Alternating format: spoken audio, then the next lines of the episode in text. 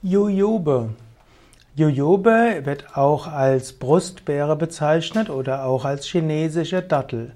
Jojobe stammt ursprünglich aus China und Korea. Jojobe ist also eine Beere, eine Frucht und wird weltweit kultiviert. Die Früchte des bis zu 10 Meter hohen Baumes können frisch gegessen werden oder auch getrocknet gegessen werden. Jojobe hat einen mild-süßen Geschmack. In Jojobe ist auch ein spitzer Kern. In Korea gehört Jojobe zu den wichtigen Früchten, die auch in den Zeremonien gereicht werden. Jojobe ist in Korea wichtig in der Kräutermedizin, aber Jojobe wird auch im Alltag vielfältig genutzt. Meistens kocht man in Korea Ginseng-Tee aus Ginsengwurzeln und zusammen dann mit Jojoben.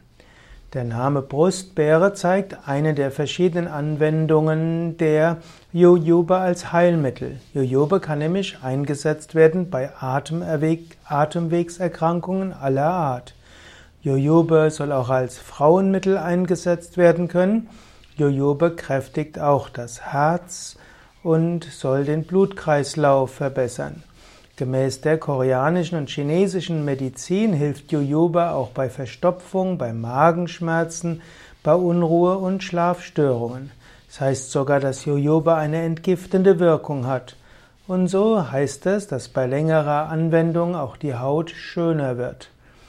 Jojobe wird typischerweise, bei Jojobe werden typischerweise die Früchte gegessen. Man kann die Früchte zum Beispiel liegen lassen, bis sie runzlig und schwammig sind dann sind sie noch süßer.